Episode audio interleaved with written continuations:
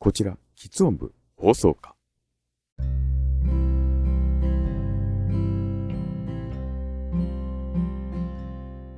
おはようございます。こんにちは。こんばんは。ユーフォニアのびれ島です。さて、今回は、この作品にも喫音描写が一瞬ですがありますというのを取り上げたいと思います。今回は小説編です。それでは、えーと、そもそも、えー、その喫音って何なのかというのを、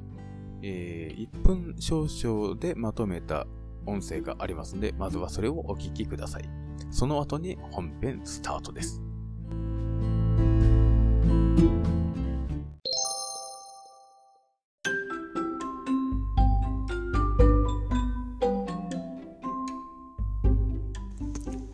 さて、先ほどから、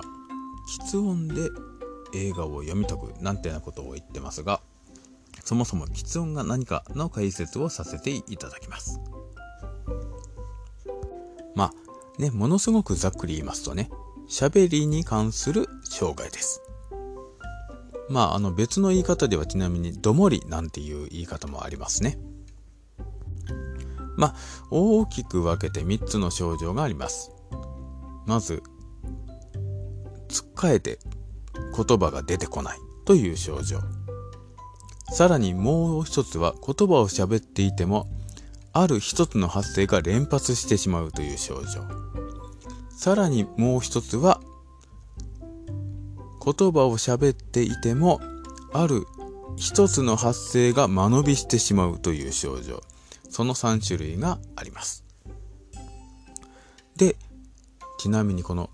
喫音が発症する確率、まあね、の確率と言いますかね、まあ、は、えっ、ー、と、大体あの、どれぐらいかと言われてるかというと言いますと、100人に1人は大なり小なり喫音を発症していると言われております。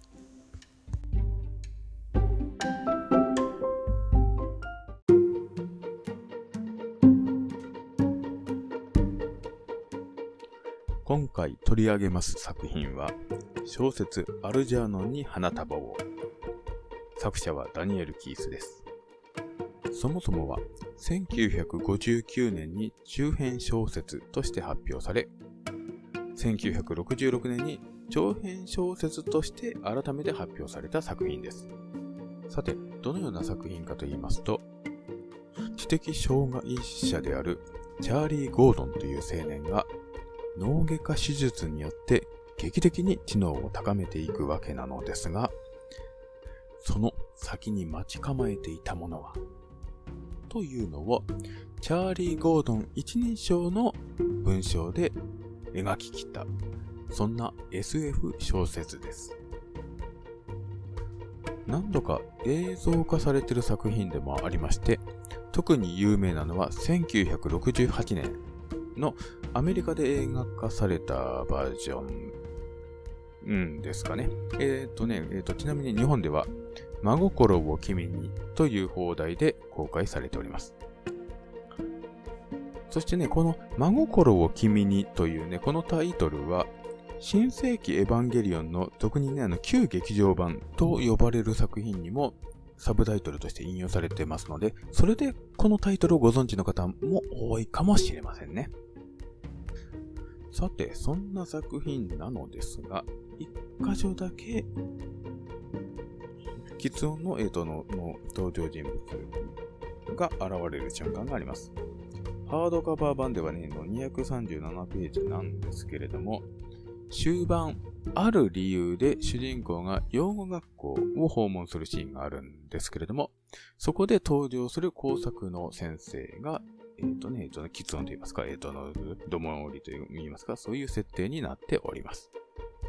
まあ、の、正直言いまして、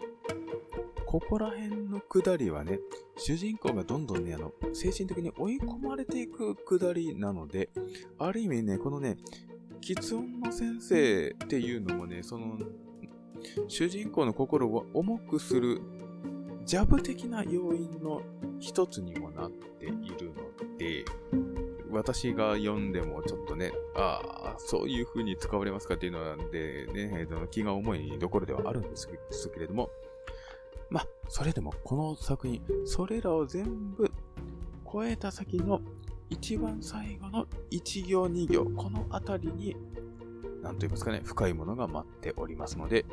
こういった一瞬に喫音描写があるということもひっくるめて、ちょっとこの本読んで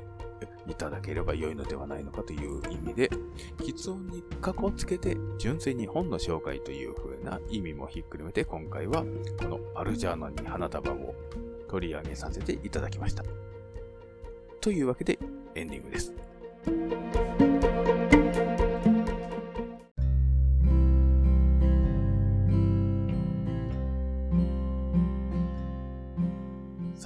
かがでしたでしょうか？なんかね、だんだんね、回数を重ねるごとにね、内容が薄く薄くなっているような気がしますが、まあ、の、単純に作品を知るきっかけになったらいいのかな、なんてなことを今回は思っております。ちなみに、意外な作品で、喫音のキャラクターが出てくるって言うと、例えばね、映画なんかで言うと、スターウォーズエピソード8にもね、喫音のキャラクター出てきてましたよね。ベネチオ・デルトロさんがね、演じてた役ですが、まあ、正直、私、スター・ウォーズのエピソード8は好きな作品じゃないので、あえてはこの先も取り上げないと思います。というわけで、方向性がブレブレになっておりますが、どうか次回以降もお見捨てなくご拝聴いただきますようお願いします。というわけで、以上、ユーフォニアの、あ、あ最後に噛んだ。以上、ユーフォニアのビリッシマでした。本当に見捨てられそうだな。どうか次回以降もよろしくお願いします。